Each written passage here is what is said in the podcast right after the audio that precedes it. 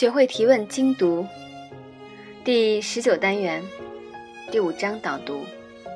从第二章开始，作者逐一梳理各个阶段，整体的框架可以归结为针对论点、针对论据、针对论论证三个板块。在行文上，作者按照了解论点、剖析论证、检验证据的顺序，系统破解此判断性思维的密码。剖析论证部分包括了什么是价值观假设和描述性假设，推理过程中有没有谬论。在前几章中，我们分别介绍了某一论证应该基本具备的要素：论点、论或论题、理由、结论。但在现实说服过程中，还有很多潜在的、没有明言的论证要素。在这里，作者将其定义为假设，也就是对方的一种看法，虽没有明言，但是对方认为是理所当然或者众所周知，用以增强其论证的说服力。在第一章中，我们介绍了两类基本问题的，呃，规定性问题和描述性问题。在此，作者也划分了两类不同的假设：价值观假设和描述性假设。所谓假设，就是对方的一种看法，在多数的论证过程中没有名言。例如，《穹顶之下》的纪录片制作方在一个潜在的假设就是人人健康要比经济发展更重要，对方认为是不言而喻、不证自明的。如果经济发展损害了个人健康，工业就应该为环保让路。影响对结论或者说服力的判断，把个人健康放在首位。能够激发多数人的认同，具有潜在的欺骗性。世界的真相是，发达国家的环境质量普遍较好，只有经济发展了，才能更好地控制污染，维护个人健康。如果更贴切一点，眼前的笔记本身也有假设，一些自以为理所当然的共识，勤于动脑、好奇心、判断性思考等，对塑造一个合格公民大有裨益。找准了假设。能够更深刻地理解对方的论证体系，判断性的接受对方的观点。第二十二十单元到哪去找假设？寻找价值观假设，多数指的是论证中有些那些对方认同但却没有清楚表达的想法，这些看法维系着整个论证体系。以价值观假设为例，如何寻找价值观假设？作者认为，结论和理由是两个明显的线索。寻找能够证明结论的潜在看法，寻找能够让理由成为成立的潜在看法。此外，还有一些线索有助于寻找价值观假设。嗯，对方的背景立场。日本右翼自然而然的要撰写、要篡改历、要篡改历史、美化侵略，判断可能发生的结果。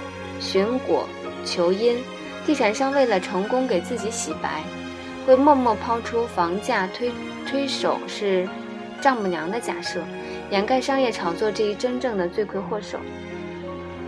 第三是总结类似的社会辩论，发现同类的价值观假设，支持计划生育或者放开二胎都有成熟的论证体系。第四是换位思考，采取作者相同或相反的立场。看看那些价值观假设对整个论证过程是否重要。第五是总结一些常见的价值观冲突，快速识别对方的潜在看法。呃，需要说明一下，任何价值观都需要一定的正当理由，也会随着情境的改变而改变。批判性思考既要注意假设的合理性，还需要结合情景来分析假设的科学性。第二十一单元寻找描述性假设以及一些可行的线索。如果说价值观假设表明了对方的一种期望，那么描述性假设则反映了对世界和社会本质从古至今的看法。作者在书中举了很很好的例子：这辆车一定会将你送往目的地，不论目的地在哪里。我在各种情况下都驾驶过这种型号的汽车。简要分析上述推理结构可知，结论有了这辆汽车，你可以想去哪里就去哪里。理由这种型号的汽车在各种情况下都功能良好。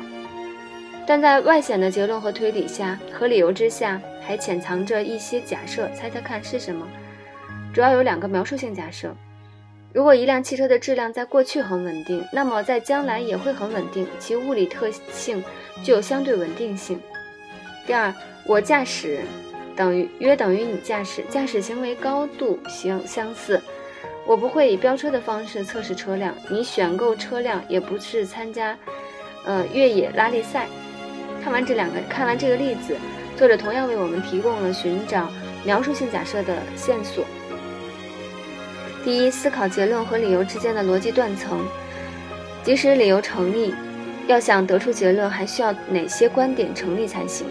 弘扬国学需要研究研习四书五经。可儒家经典不能够完全代表中华文明，还需要研读诸子百家，寻找潜在的支撑理由的看法。政府决策应该听从网民意见，理由是民主执政需要考虑各利群体的需求，嗯，但还需要一些假设来支撑理由。网络民意代表了多数网民的意见，多数网民是全体公民的代表性抽样。第三是换位思考，站在与对方一致或相反的立场，寻找其潜在的逻辑。第四，思考是否有其他可代替的方法，嗯，能更好的替代理由所论证的好处。高房价有助于调节住房需求，但是保障性住房能够更好的满足大多数人群的住房需求。第五是不完全成立的理由不能成为假设。对个人的启示。本章以较大篇幅介绍寻找假设的线索和技巧。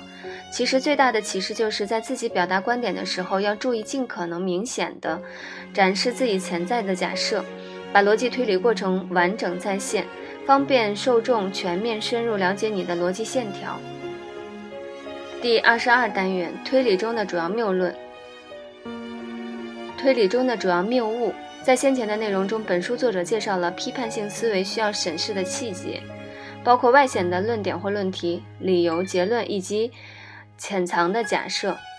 除了检查，呃，持论者的推理结构，还应该注意持论者的推理过程，发现可能存在的谬误。所谓谬误，作者在推理过程中有意识使用的一些逻辑技巧，用以增强其说服力。促使我们的接受其结论，看穿谬误才能不被忽忽悠。从理论上来讲，谬误主要有三种类型，需要反科学或明显错误的假设来支持。信法轮得永生，假设人可以长生不老。嗯，第二呢，混淆视听，把与结论无关的信息与结论强行联系。我觉得张艺谋特拽，所以我不看他的电影。第三，看似为结论找证据，但证据是以结论成立为前提的。嗯，他能入职肯定是被潜规则了，因为潜规则无处不在。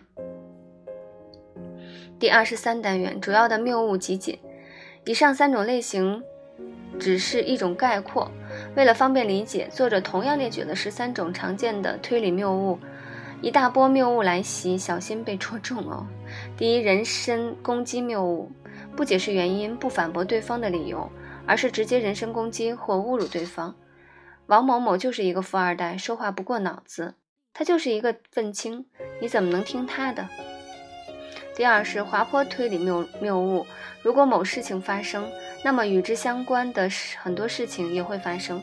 如果政府着力下调房价，那么实体经济就会受到重创，社会动荡就会爆发。如果近代不抵抗外国侵略，中国再做三百年殖民地，就能实现真正的历史变革。来的时候还好好的，为什么到了医院就不行了？第三，渴求完美谬误。如果某种错误不能彻底解决一个问题，那么这种方法就不可取。即使下调房价，还是有很多人买不起房子，所以下调房价的措施根本没必要。建造航母不能解决南海争端，所以没必要劳民伤财。第四，移花接木谬误，也就是偷换概念，利用词语的歧义瞒天过海。民主自由是普世价值，我们应该实行多党制和直选制。此轮的股市波动符合国家惯例，并非对散户割韭菜。那么国国家惯例是什么？房价上涨是与国际接轨，与哪个国际？第五，诉诸公众谬误，主要假设很多人都在做同一件事情，或者相信同一件事物，这件事情就是对的。调查显示，学生都希望食堂饭菜降价，所以我们应该下调食堂的饭菜价格。我认为经理太没眼光。我们团队个个都是功臣，为什么不涨薪？自认是功臣，实际做贡献是否相等？第六，诉诸假权，诉诸假权威谬误，谬误，过分夸大权威人士的全能性，利用 A 领域的专家来确证 B 领域的观点。专家表示，高房价的推手是丈母娘，地产商是无辜的。这个专家还是专家。教授认为，高额学费要比减轻减免学费更能帮助贫困学生，所以学费应该上涨。第七，诉诸情感谬论，通过有意识操控听众的感情来增加认同，减少说服难度。爱国主义是洗脑教育，会让人失去自由意志。如果你不相信神的全知能力，你将坠入地狱，受尽折磨。追砍草人谬论第八，故意曲解对方的观点。呃，第八，砍稻草人谬论谬误，故意曲解对方的观点，制造并批判对方并不支持的观点。你这么替朝鲜说话，为什么不移民去朝鲜，去帮助朝鲜人民？我将来不准备养孩子，你怎么能这么自私呢？只顾着自己的享受。第九，两难困境谬误，故意制造逻辑上的两难境地，不管现实的可能性。你们这个年纪啊，就是爱乱爱乱花钱，就算给你们每月五千，你们也攒不下钱来，所以每月两千五就够了。这里的假设是年轻人只知道领工资和花钱，所以。这里这么多人，为什么他不欺负别人，非要欺负你？逻辑假设是只能被欺负，不是他就是你。第十是乱贴标签谬误。如果能发明一个词来命名，约等于合情合理的解释了这个事件。他为什么总是关心时事政治？他就是一个愤青。他为什么总是闷闷不乐？肯定是得了抑郁症。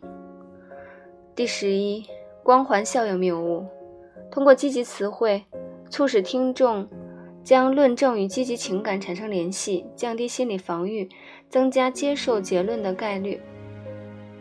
微博大 V 们有这么多的粉丝和拥戴，监督政府，宣扬公民公平民主，我们应该支持他们。